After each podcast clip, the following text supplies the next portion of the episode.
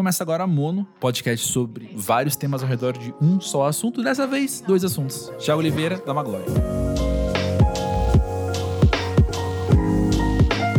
Thiago, logo antes de começar a gravar, você acabou de falar pra gente que você não curte tanto estar sozinho no palco. Isso. Como é que foi então a decisão de fazer algo solo? Cara, as músicas solo são músicas que eu tinha feito há muito tempo, que eu achava que elas não se encaixavam muito na Maglore. Algumas músicas eu cheguei a ensaiar com a banda, mas a vibe não era a mesma, assim. É, eu costumo dizer que meu disco solo é, é a, a Maglore é mais eu solo do que o meu próprio disco solo.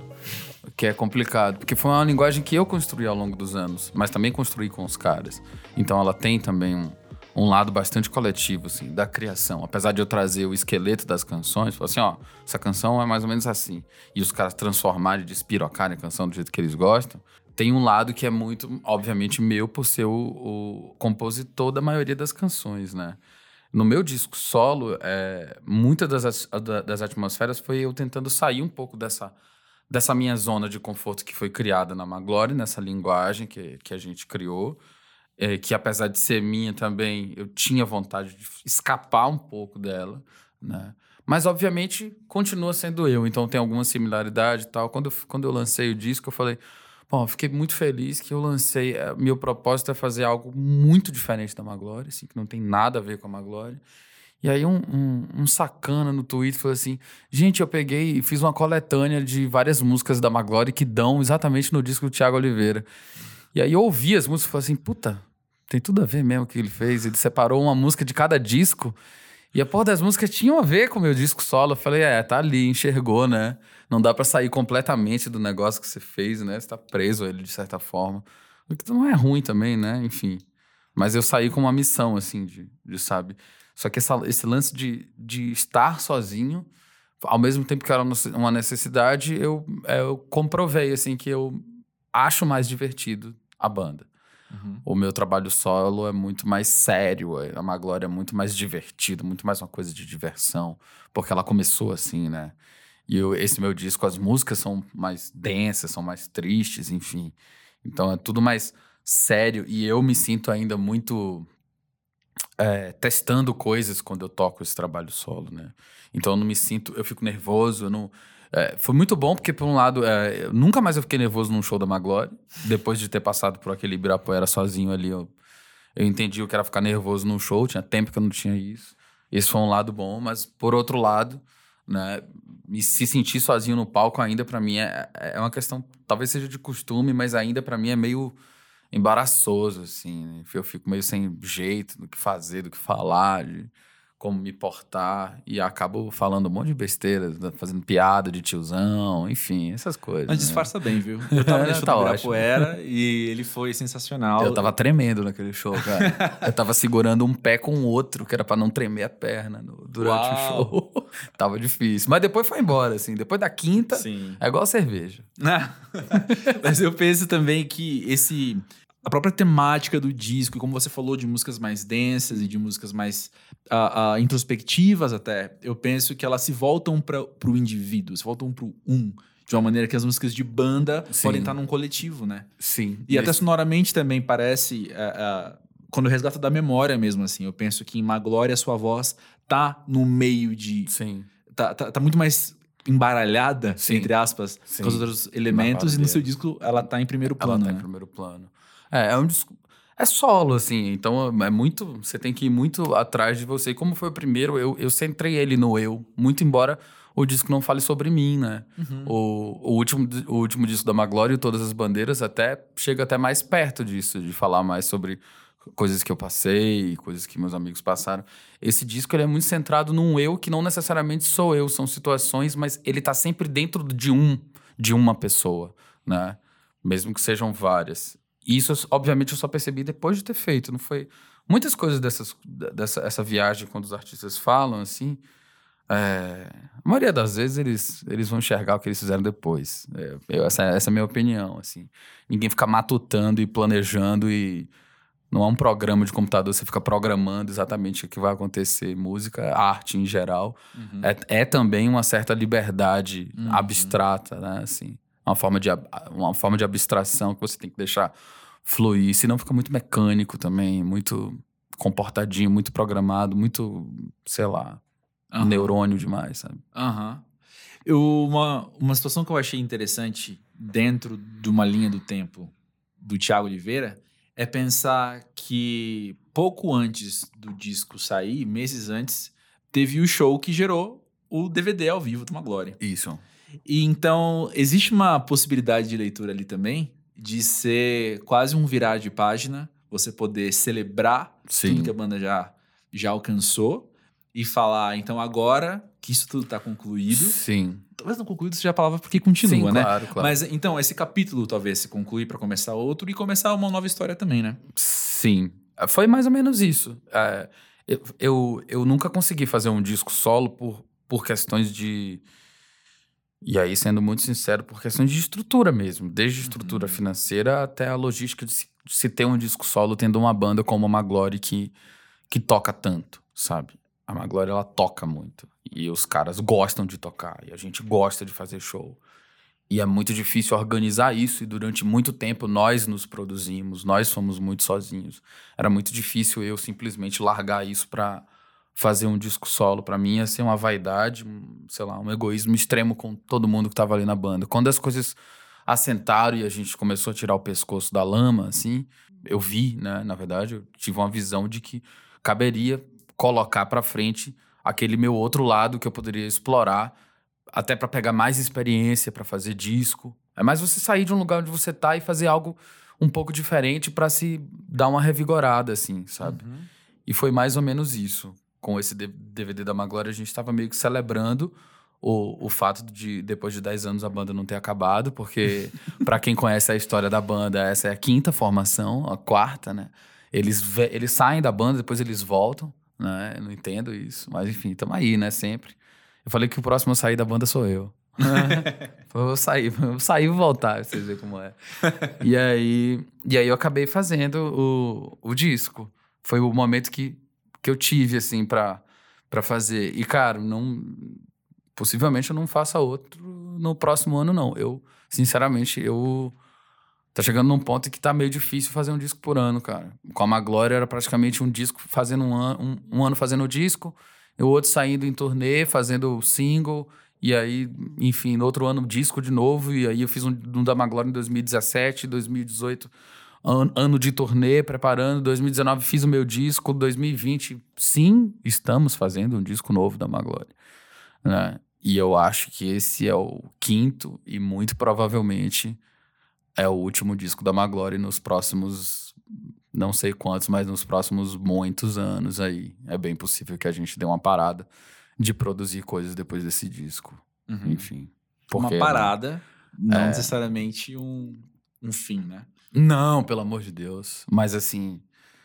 Quer dizer, eu sempre falo isso, né? Todo disco que eu falo, não, esse é o último. É, eu ia tocar nesse assunto, que quando Esse você é trouxe bandeiras, a gente conversou e você me falou uma coisa muito parecida. É, esse, esse é o último, esse é o último. É. Mas é porque tá chegando a hora de fazer. Uma hora vai ser o último. De tanto eu avisar, vai ser, né? Porque eu não sei até que ponto isso vai. Eu não sei, eu não sei até que ponto eu vou aguentar fazer música assim. E achar, falar assim, pá, temos um disco. Né? Eu não quero chegar ao ponto de. Obviamente, eu espero muito não morder minha, na minha língua, né? não pagar a língua aqui. Porque é o que acontece muito com os artistas, né? Depois começar a produzir em, em, em função mercadológica, né?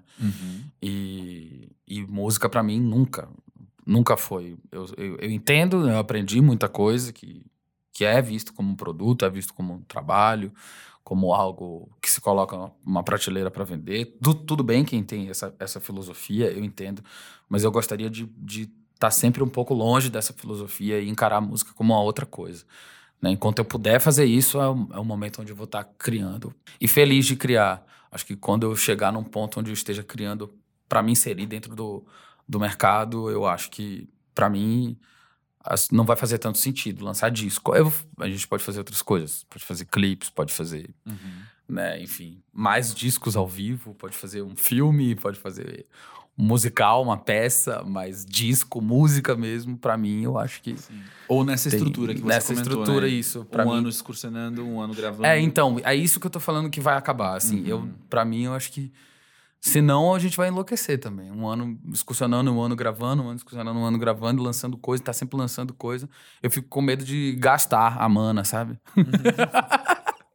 de gastar o, o, os, os neurônios para isso. Falar, não, tá, tá na hora de fazer, sabe, de três em três anos, sabe? Não estipular uma data, mas enfim, dá um pouco mais de tempo para se fazer um disco. Que é o que a gente tá conquistando, né? Graças a Deus. Pois é, ainda nesse período que da gravação do ao vivo, tem dois nomes que é até difícil classificá-los assim.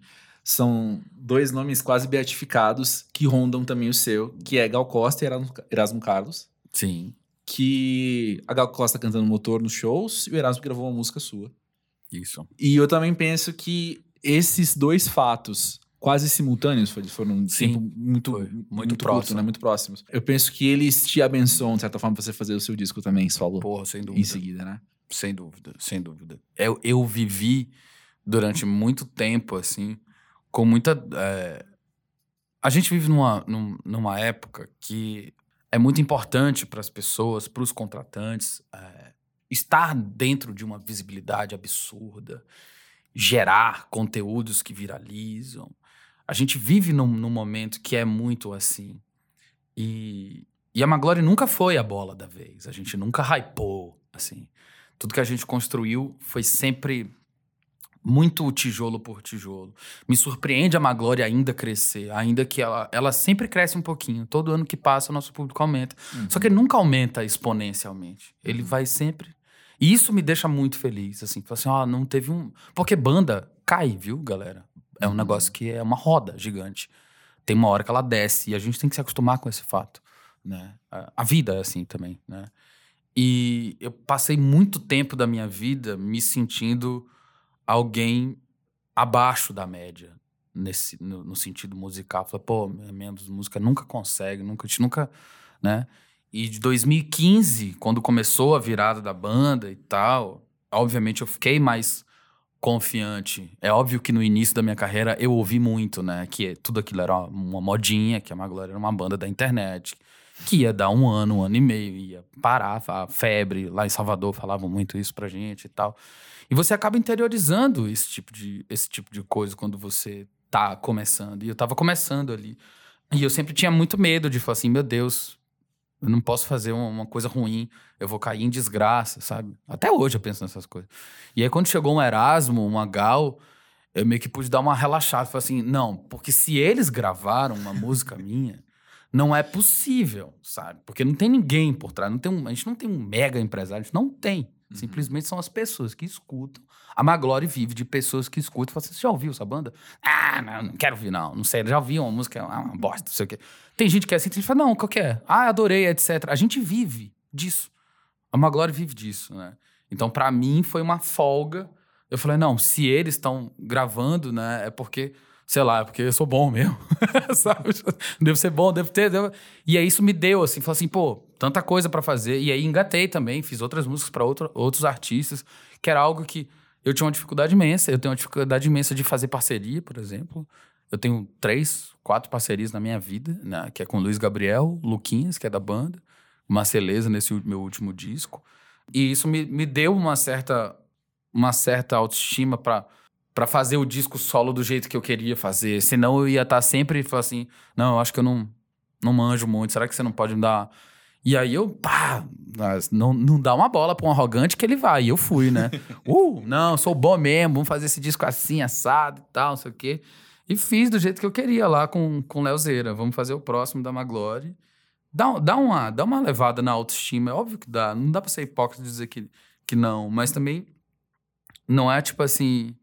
Ah, Gal, é, Erasmo gravou minha música, sou foda, sabe? Eu acho que não, tem tanta gente. A música brasileira hoje, ela vive, pra mim, um momento muito de ouro mesmo, assim, né? É impressionante como quase tudo que é lançado do, do nosso mundo é bom. De coisas que eu não sou habituado a ouvir, né? A músicas, a, a, a coisas que estão perto de, de mim, sonoramente, assim, musicalmente.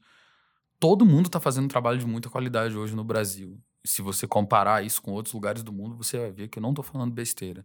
O Brasil tá produzindo muito bem, as coisas são muito boas. Não tem ninguém brincando mais, como a, eu acho, pelo menos dentro da nossa cena, como há 10 anos atrás. né? O, o release não tá, mais, não tá falando mais alto do que a música hoje em dia, graças a Deus. Hum, que bom. Mas eu achei interessante a sua leitura de que de como a banda vai crescendo um pouco a cada ano, um pouco a cada lançamento. Uhum. E porque isso, eu- penso que quando você olha agora pra trás, assim, quando você pensa em todas as bandeiras saindo em 2017, você consegue medir, quase que matematicamente, que foi o maior lançamento da banda, enquanto número de ouvintes, na hora, quem já conhecia uma agora na hora que saiu. Assim, de certa forma, sim. É curioso, cara, porque é, não tanto. O 3 foi o maior número de ouvintes que não, que não conheciam a banda. Sim, É. sim, interessante. Mais pessoas que não conheciam a banda ouviram a Glória na época do 3. Foi quando a gente deu uma certa guinada. Em 2017, no Todas as Bandeiras, a gente já apresentou um disco para um público consolidado e a gente conseguiu, né? É, uma glória meio ame ou odeie, sabe? A gente conseguiu fazer com que pessoas que torciam o nariz completamente para a banda ouvissem a, a banda de outra forma. Esse foi o grande, grande passo que o Todas as Bandeiras deu. Mas é, ele não é tão pop, tão palatável quanto o 3. E isso eu já entendi. Uhum. né? Uma coisa que eu aprendi muito no nosso mercado é as coisas mais pop, mais palatáveis, elas vão alcançar mais pessoas. Porque, não sei, é assim que funciona. Né? Eu não posso é fazer música em função disso. Né? Um disco meu vai sair mais pop, outro disco meu vai sair menos pop. Eu não posso controlar o quão pop eu posso ser, eu não posso controlar o quão pop. Porque o meu público, ele depende de uma. A, a nossa a, a relação que a Maglore tem com o público, que a gente tem com o nosso público, é uma relação, vou te dizer, é uma relação muito legal. As pessoas entendem muito bem o que a banda tá fazendo, qual é, qual é o tipo de música que a, que a banda tá fazendo. Elas se identificam com isso. Então, a partir do momento que eu começar a mentir, o meu público vai sacar que é uma mentira, que a minha música é uma mentira. Exatamente, exatamente. E isso é o que eu não quero fazer, sacou? É. Não dá pra mim. Mas eu penso que se a gente olha para seus discos e coloca o 3 como o mais pop, Sim.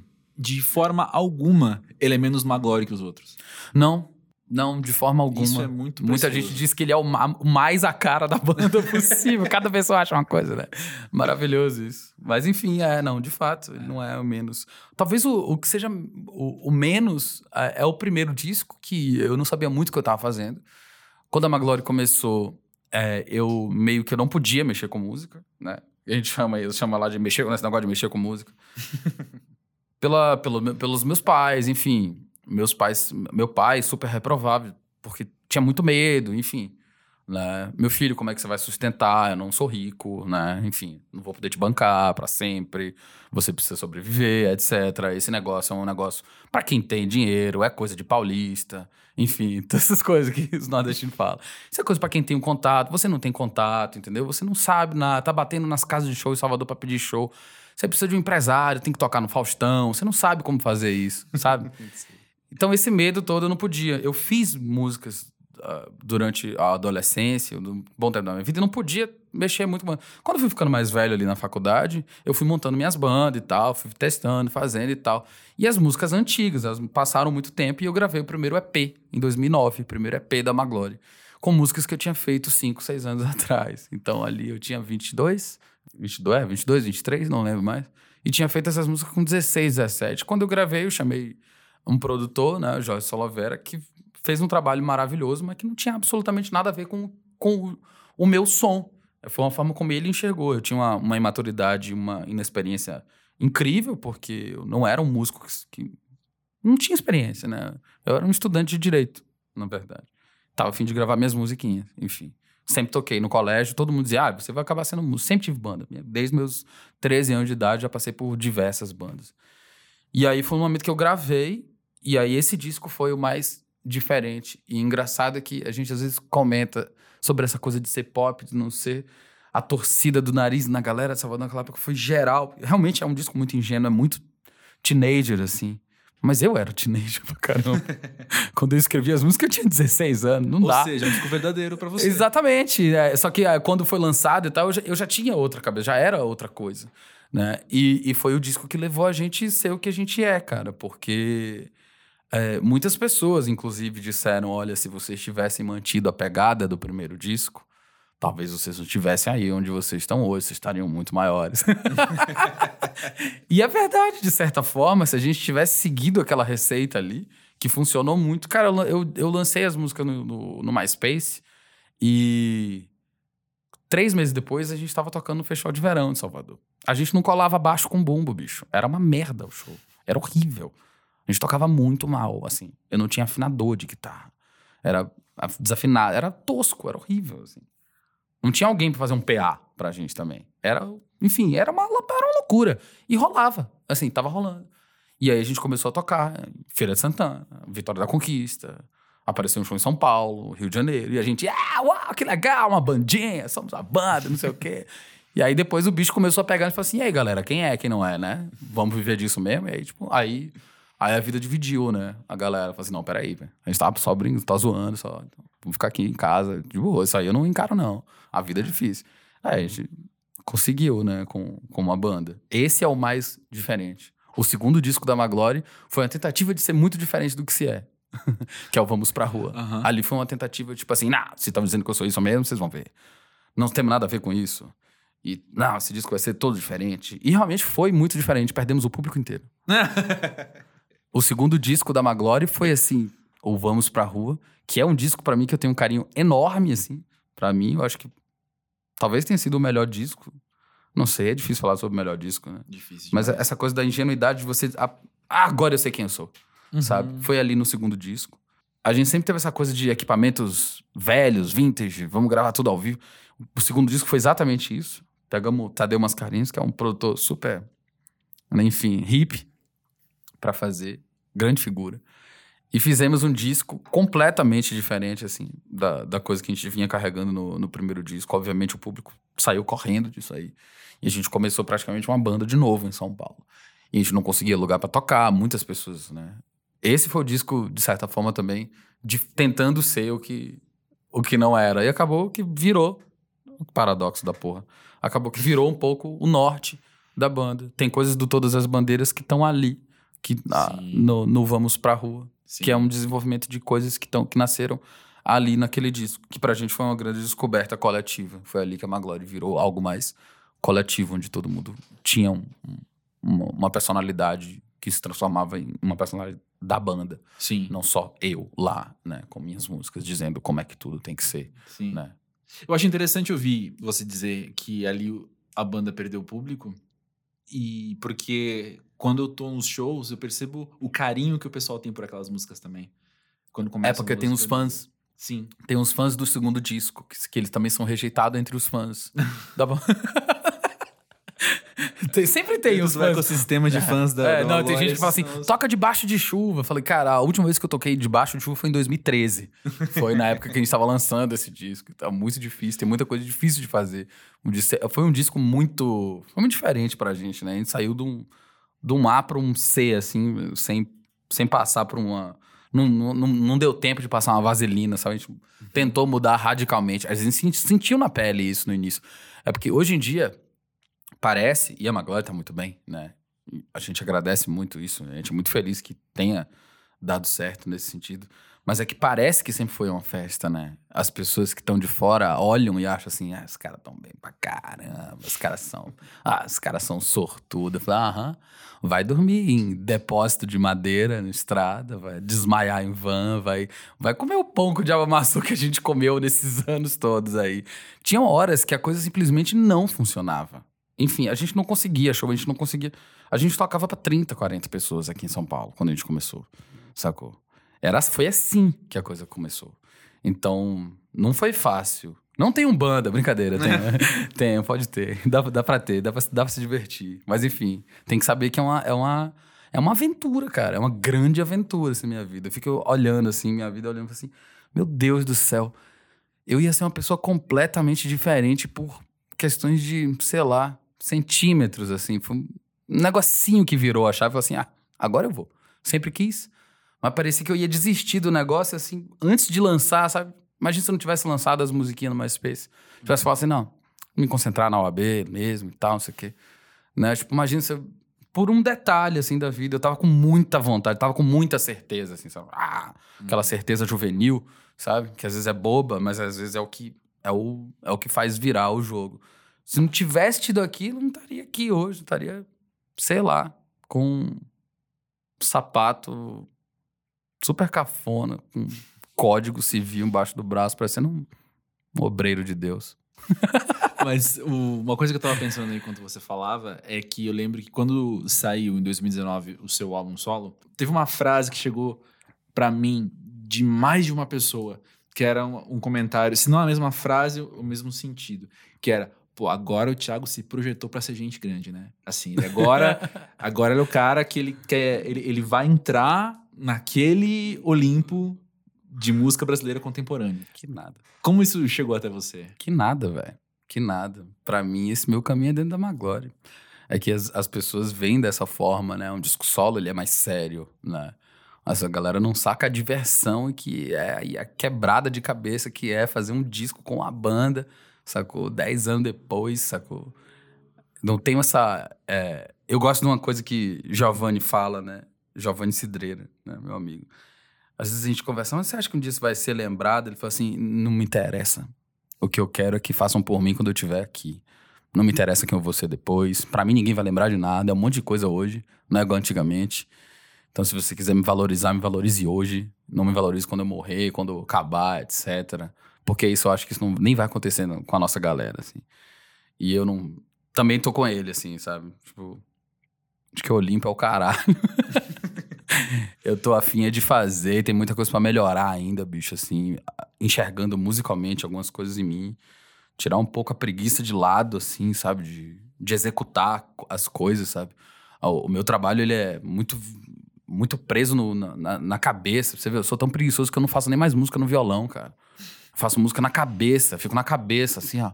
Aham, ah, na. pego o gravador, assim, deitado e lá, lá, lá, lá. Sabe, isso é o cúmulo da preguiça, bicho. Não tem pra onde ir, mano. Tem mais como ter mais preguiça. A não ser que eu chame alguém pra ligar o gravador. Aí, fechou, né? Com chave de ouro. Tem muita coisa pra melhorar ainda, sabe? Tipo, mas é, é porque composição é um exercício, né, cara? Também, se você parar pra, pra, pra pensar, além de você ter que ter inspiração e ter que ter ela de uma forma certa, assim.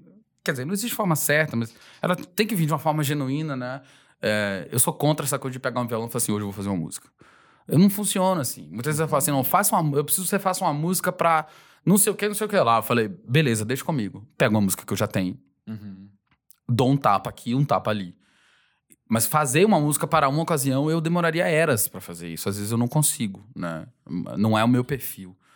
Mas é o que tá falando mesmo, dessa história de entrou pra um hall, enfim.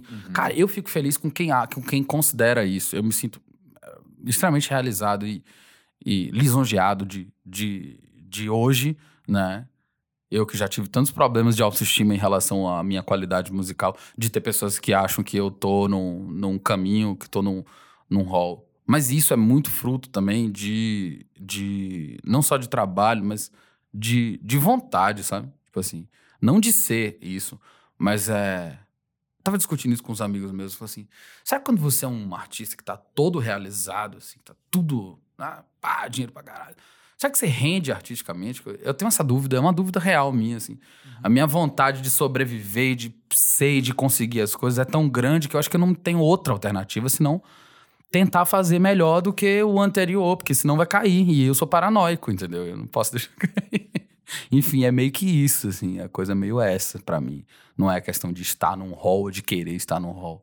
É que tem como melhorar. Sempre dá pra melhorar, velho. Você sempre pode fazer um disco melhor. Às vezes não, isso não é possível. Às vezes você não, não consegue, não alcança, né? Eu também não tenho essa cobrança de meu disco tem que ser melhor do que o outro e etc. Muitas vezes não, né? A gente pode pegar qualquer artista que a gente goste. Isso acontece, né? Não existe essa cobrança. Mas sempre tem que ter essa. Eu acho que é ambição mesmo a palavra, sabe? Tipo assim, porra, quero fazer um negócio massa, sabe? Dá pra se divertir fazendo isso. De verdade, sabe? Não vou entrar no estúdio pra, pra gravar um disco pra, sabe, consultório, sabe? Não é isso, sabe? É, é mais ou menos essa filosofia que eu tento ter. Por isso que eu não tô rico. e nem vou ficar, essa é a verdade. Mas tudo bem, tudo bem. Isso não liga Você pra isso, não. comentou que as músicas do seu disco solo são de épocas diferentes entre si, né? E na hora de gravá-las, ou hoje também, já. Eu penso que já faz um ano da gravação do disco, quase, né? Faz, quase, mano. É. Então, a gente tá gravando em fevereiro o, o podcast.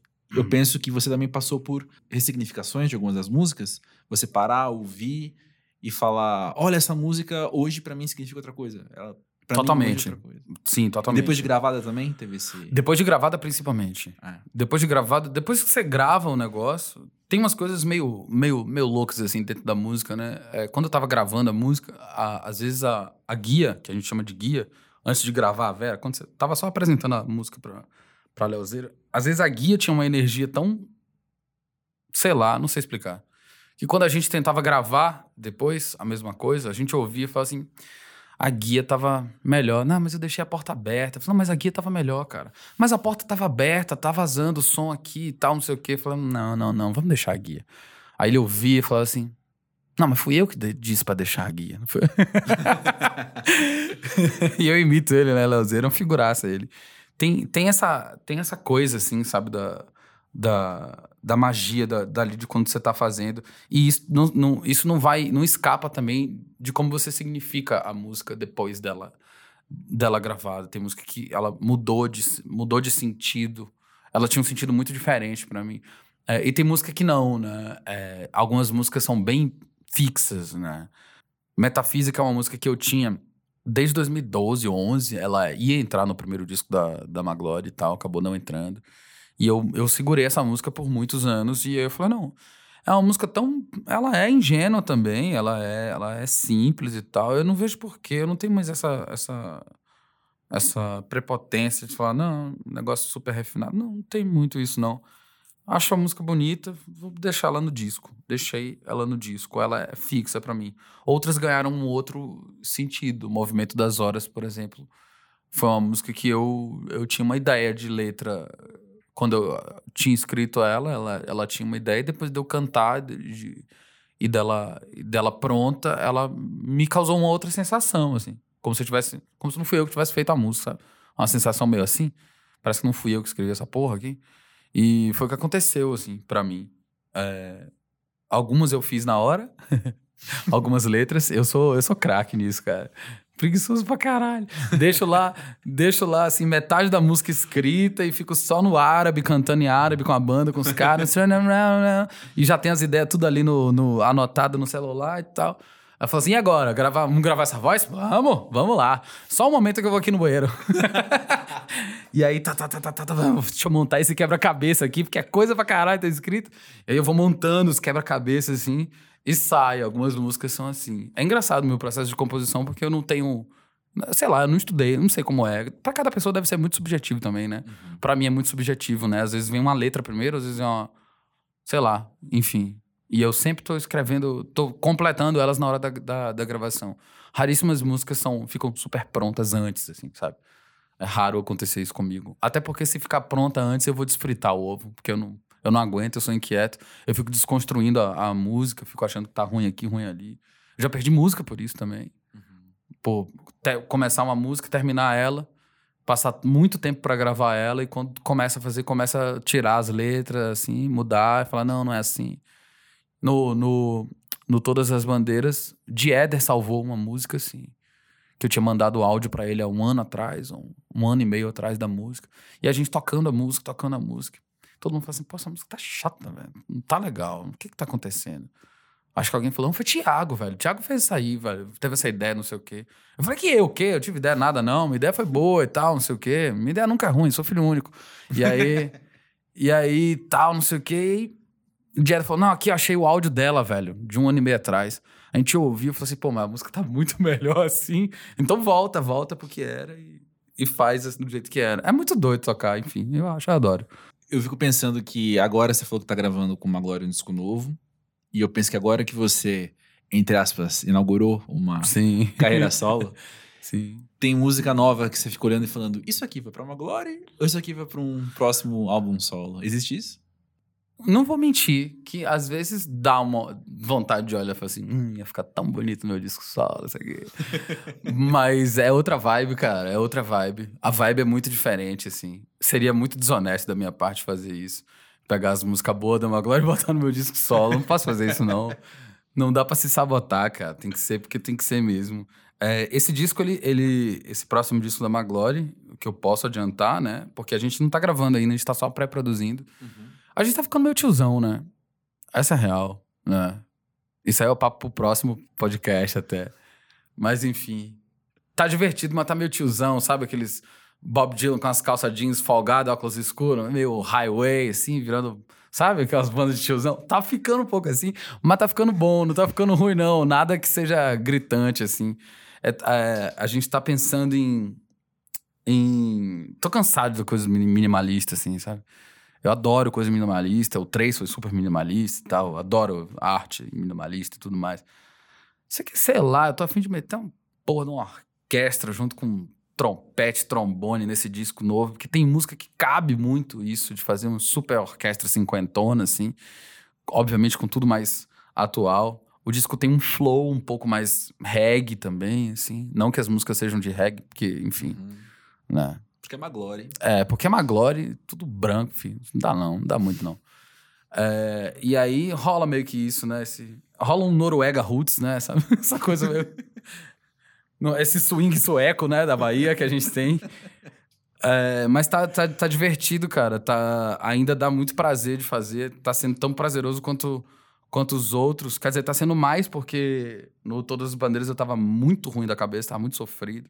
Muita coisa tinha acontecido comigo ali, pá. E com os caras também, né? Era uma fase muito difícil, pessoalmente, para cada um. E esse disco tá, tem uma vibe mais, mais leve, assim, mais, mais cool, mas menos jovial, eu acho. então, um pouco mais música de, de velho, né? Não, não de velho, mas não tá tão. Não tá como o 3, por exemplo, que as músicas são super, sabe? Uhum. Tá, tá seguindo um outro caminho, mas tá gostoso, assim, de fazer. Eu tô feliz com, com o que tá sendo apresentado. Não tem nenhuma música com letra ainda, viu? E eu tô ah. aqui super feliz.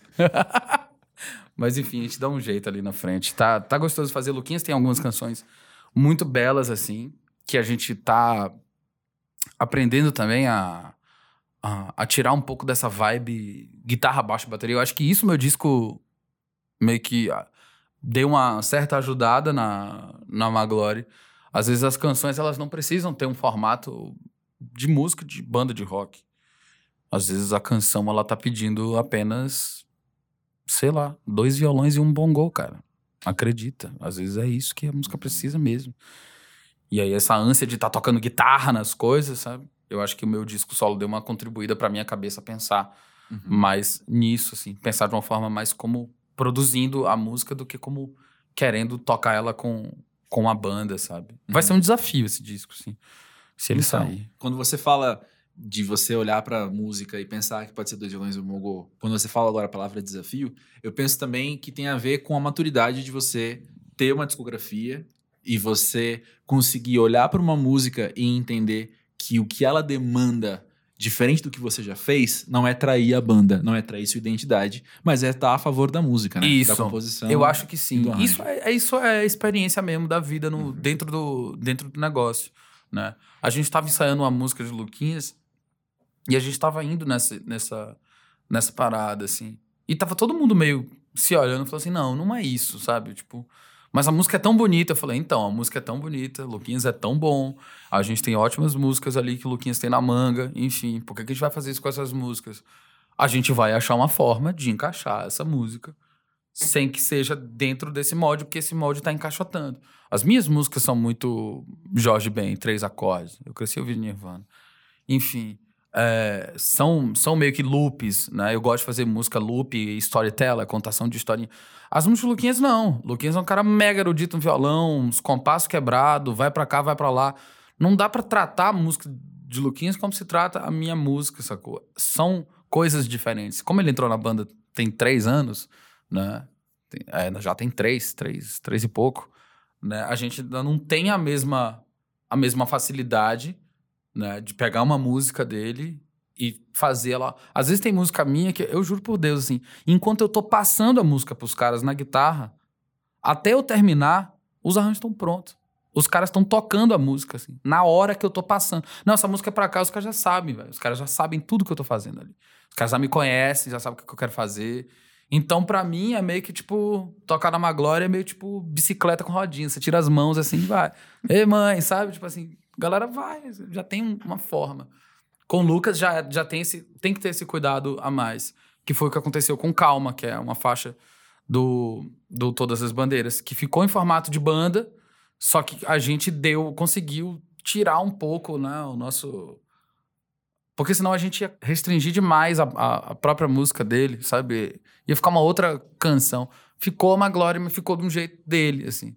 Porque eu acho grande barato ter banda, é isso. Ainda mais gente compondo junto dentro de uma banda. É, é fazer esse som ficar diferente, sabe? Você consegue analisar, putz, isso aqui é uma outra música de um outro cara dentro da banda. Eu gosto de música assim, né? Enfim, Beatles, eu amo Dr. Dog, que é uma banda americana, que dá para ver muito assim, claramente quando é um cantor e depois quando é, quando é o outro, quando é o baixista que tá compondo a música. Eu gosto dessa dessa dessa história toda assim. E eu já me perdi no que eu tava falando. Deixa eu te perguntar ah, outra coisa sobre isso. Você pensa, Thiago, que às vezes a, a sua análise do quanto cada um acrescenta, o quanto cada um soma dentro da Maglore também tem a ver com uma dinâmica de ter mudado a formação muitas vezes? Sim, sem dúvida, sem dúvida. Como a gente mudou muito, né? É, eu sempre tomei. Eu sempre fui um cara que quis ter, apesar de das pessoas dizerem que eu sou uma pessoa complicada de lidar, eu não concordo, mas enfim, tem essa também, tenho que ser sincero. Eu sempre busquei fazer com que a banda fosse muito mais coletiva do que a minha carinha, sabe? O que acontece é que durante muito tempo não tinha outra carinha a não ser a minha para fazer as coisas, para me relacionar com as pessoas, para musicalmente apresentar a banda, para construir as coisas. Com o tempo, a própria banda, o próprio corpo de pessoas que envolvia, que saíam, que voltavam, foram criando essa identidade e eu fui aprendendo a lidar com isso também. Quando o Rodrigo entrou na banda, nós viramos um trio. Quando o Léo saiu da banda, né? Rodrigo entrou na banda, sumiu baixo. Léo e Nery tinham saído da banda. Ali foi um novo recomeço para mim. E ali eu sentia, assim, legal tá dividindo tudo isso. Porque fica duas pessoas ali, eu acho bacana. Quanto mais pessoas fazendo isso, melhor. Porque para mim, banda é isso. É, o sentido de ter uma banda é esse, sabe? É, então eu aprendi muito eu aprendi muito, muito com isso. E eu aprendi também a identificar é, mais a minha personalidade dentro da, da, das canções, dentro da construção da, da, da música. Eu aprendi é, a observar melhor a personalidade de cada, de cada músico ali que está comigo, de cada colega meu, companheiro meu, sabe? Você começa a perceber, isso começa a aflorar mais. É, às vezes, eu, às vezes eu, já, eu já sei que linha de bateria de Éder vai fazer para uma canção minha, do tanto que eu conheço ele, assim. Eu não preciso. Eu não preciso virar para ele. Às vezes rola, fala assim, Didi, faz assim, tá, tá, tudo, tudo. Às vezes eu não preciso, às vezes já tá na cabeça dele, saca? O Luquinhas é um cara que é a mesma coisa, apesar de Luquinhas ser um coringa, né? Porque o Luquinhas, ele, enfim, a qualquer momento ele pode surpreender você. A gravação do Todas as Bandeiras, ele surpreendia, assim. Tinha horas que ele gravava umas paradas que ele tinha ensaiado com a gente, na hora de gravar ele colocava outra nota. E aí Rafael, né, Rafael Ramos da DEC e Léo também, ficava, tá errado isso, Luquinhas? Tá errado, Luquinhas. Tá não, tá dentro do campo harmônico isso aqui. Tá não, tá, tá não. Aí esse cara, pô, mas tá, eu falei, Luquinhas, tá meio estranho esse negócio. Aí o Léo ouvia e falava assim, pô, mas ouvindo de novo, dá um, dá um barato essa, essa, essa nota fora aqui, que não tá fora e tal, não sei o quê. Eu falo, não, eu vou deixar. Aí depois de um tempo, tô eu fazendo ele junto com ele no, no show. Falo assim, pô, do caralho, isso aqui. Sabe? Essa invertida foi massa. Sabe? Isso, isso é super legal. E é a personalidade dele. Então, jamais eu que tô ali controlando as canções vou cortar isso, sabe? Que era algo que antigamente, por muita arrogância, eu fazia, né? E também por não confiar tanto em quem tá ali. Quando você não confia tanto em você, né? Papo psicólogo agora, né? Enfim, papo na lista. Quando você não confia tanto em você, é muito natural que você não confie nos outros. Então, antigamente, ali no início da banda, eu não queria que ninguém mexesse nas minhas obras de arte, né? Enfim, essa coisa toda que a gente tem. E depois que a vida deu umas porradas, eu acordei pra vida. Bom, por falar nisso, na passagem do tempo, tem uns dois assuntos que eh, seria legal a gente conversar hoje. O primeiro é sobre o Vamos Pra Rua. Hum. Que depois do lançamento dele em 2013, o nome Vamos Pra Rua foi Sim. ressignificado e reapropriado Sim. e, enfim, utilizado em diversas maneiras que marcaram aquela época também. Sim. Hoje, em 2020, você olhando para trás, como que isso bate em você?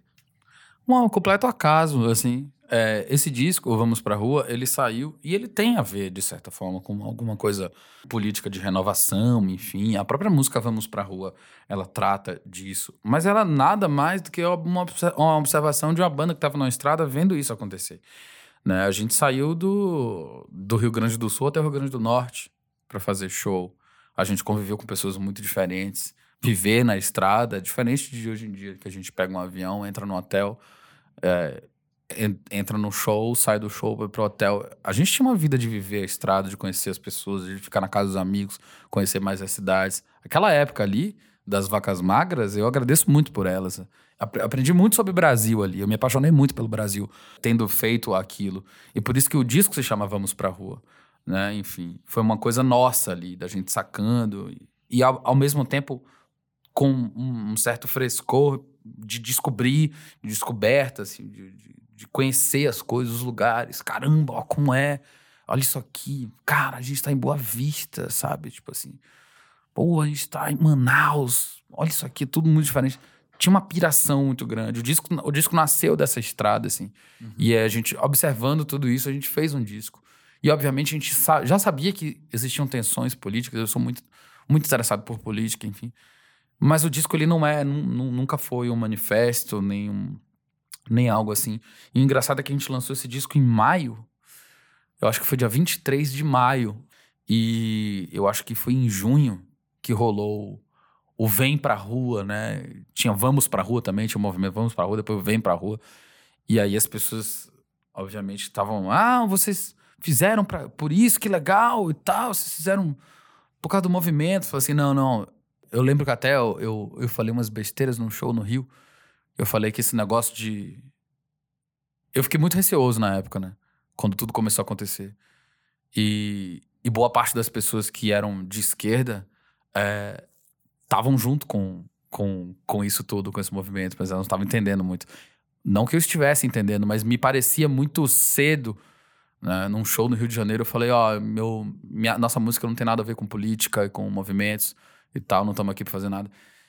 E eu falei de uma forma extremamente fácil de você ser lido como alguém que, tipo, esse negócio de movimento social não é com a gente, não, viu, cara? A gente é conservador, sabe?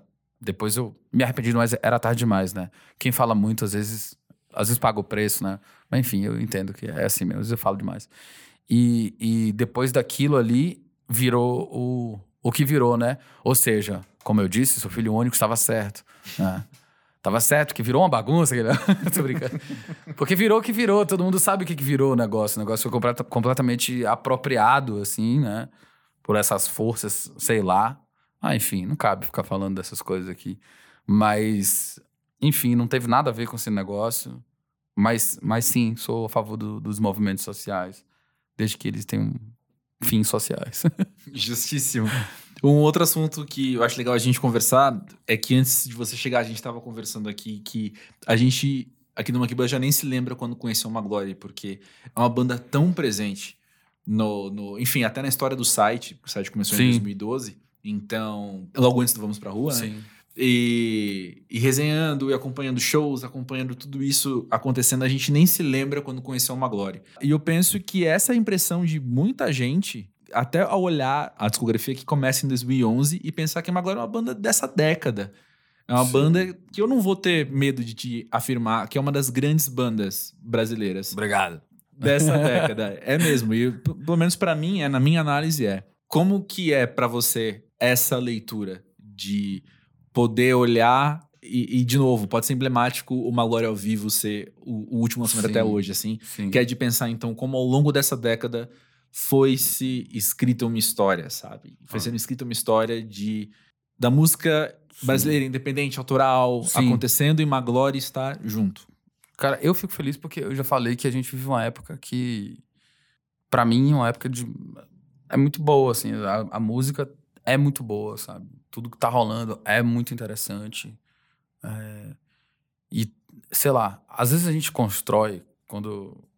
Eu acho que o desespero também por tocar e ser também, tentar ser, é tão grande também que a gente só, só olha hoje, né? Pra, só começa a entender depois que passa o, o tempo, né? É, obviamente não tô tentando fazer uma de coitado e tal, mas diante de todas as dificuldades eu não parei para pensar né, que a banda estava crescendo, que a banda estava se tornando, que a banda poderia vir, a, a, as pessoas poderiam vir ter essa, ter essa opinião. Eu nunca parei para pensar nisso. Mas hoje, eu diria que eu fico feliz de estar tá fazendo E, de, e se somos vistos como uma banda que é uma banda da geração, é sinal de que, sei lá, é sinal de que a nossa música se comunicou com um monte de gente, porque no final das contas é isso, né? Uhum. A, a, nossa vontade de se comunicar, música é isso, é vontade de se comunicar com outras pessoas, é uma forma de se comunicar, né? E, e, e num tempo onde tem tantos artistas incríveis também, né? E aí a gente pode tratar eles de, falando de artistas incríveis que atingiram níveis comerciais exclusivos, é, como é que eu posso dizer assim, para nossa cena, para nossa geração. Eu odeio esse nome cena, mas enfim. E, e artistas que, enfim, não têm uma visibilidade é, nem, nem do tamanho da Maglore, né?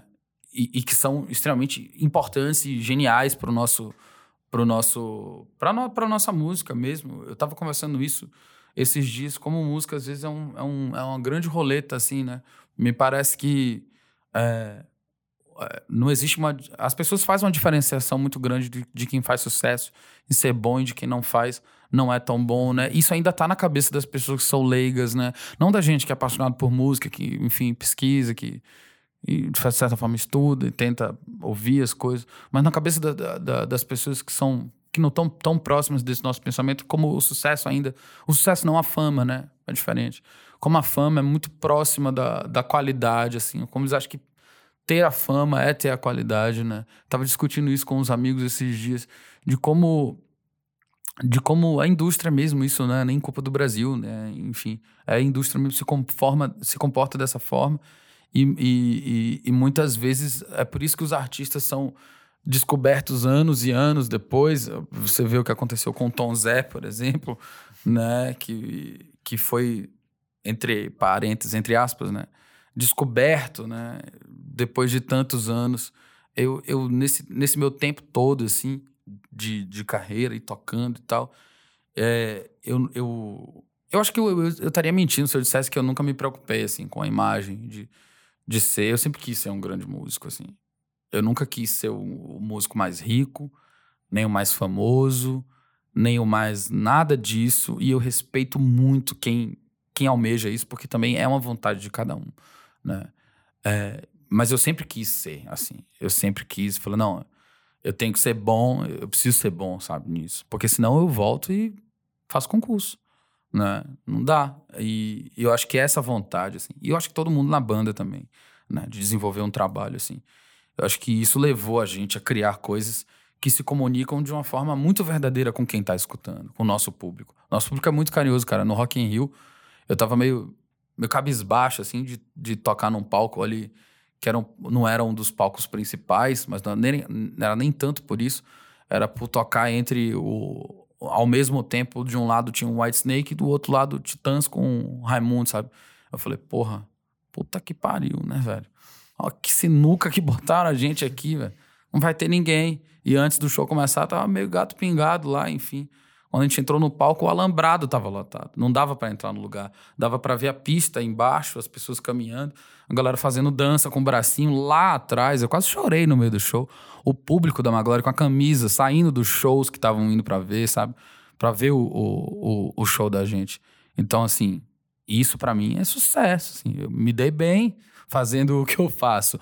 E eu fiquei muito feliz vendo que assim, galera, vocês são muito legais. Vocês estão saindo de um show num Rock in Rio. Eu não sairia. num Rock in Rio, enfim, ingresso é caro e tal, para ir ver o show da Maglória. Isso é foda, sabe? Isso para mim vale mais do que, sei lá, 50 mil likes, sabe? Vale muito mais. Então, a nossa construção, ela foi assim.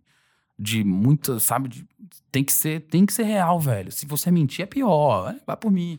Tem, a coisa precisa ser de, de, verdade, porque é a única coisa onde, onde, onde a gente pode segurar. Sacou? Talvez se eu tivesse uma carreira diferente, eu pensasse diferente. Mas eu só posso me segurar nisso, nas canções que eu faço, que elas têm que contar alguma coisa que realmente seja verdadeira na cabeça, que entre na cabeça das pessoas e que seja muito verdadeiro vindo de mim, sabe? Tipo assim, é o meu modo de entregar alguma coisa assim pro mundo também. Então, ter esse reconhecimento, por isso sei lá, eu fico, eu fico feliz. Eu sinto meio que uma missão cumprida, assim, na minha vida. Assim, pô, tinha a chance de não ser, mas fui lá e consegui. Então você também pode conseguir, não desista dos seus sonhos. Enfim, todo aquele papo. Tiago, que é muito legal falar com você sempre. Que isso. Sempre que a gente senta e conversa, é, é sempre muito rica a conversa. Maravilhoso. E obrigado por estar aqui falando sobre Maglória e falando sobre Tiago Oliveira. Obrigado, obrigado você. Valeu demais. Amei. Me chame de novo.